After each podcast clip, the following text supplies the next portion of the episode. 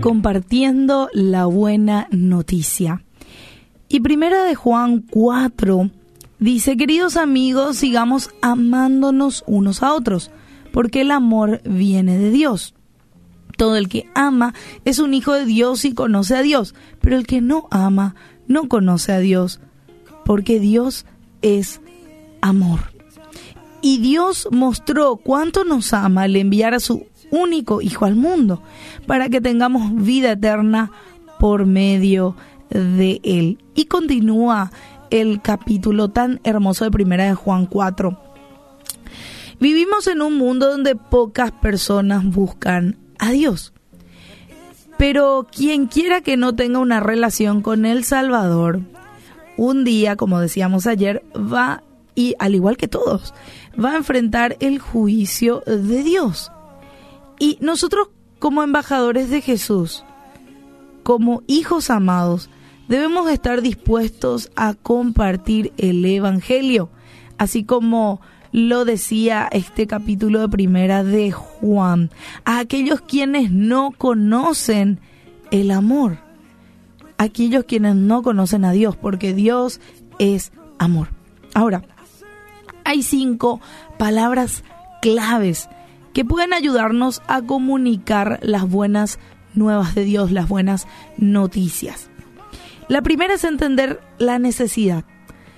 La persona debe reconocer que hay algo que anda mal entre él o ella y Dios, como lo dice Romanos 3.10. Y, y no es algo que podamos arreglar por nosotros mismos. Entonces, en primer lugar hay que entender esa necesidad. En segundo lugar, la provisión que Dios envió a su Hijo Jesús para pagar la deuda que tenemos con nuestros pecados. En tercer lugar, el costo. Para nosotros la salvación es gratuita, es por pura gracia, dice la palabra de Dios, para que nadie se gloríe. Es un regalo, pero eso no significa que no costó nada. Tuvo un precio muy, muy alto para Dios, quien fue que sacrificó a su Hijo. En cuarto lugar, la fe.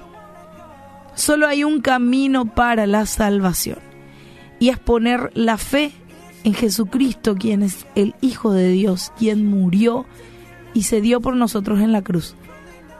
También en un quinto lugar y último, la seguridad. Cuando creemos, el Espíritu Santo viene a sellar nuestras vidas y viene a vivir dentro de nosotros. Cuando nos arrepentimos, entregamos nuestra vida al Señor, Él nos limpia. Él dice que es fiel y justo para perdonarnos de todo pecado y limpiarnos de toda maldad. Y allí viene el Espíritu Santo a ser morada dentro de nosotros.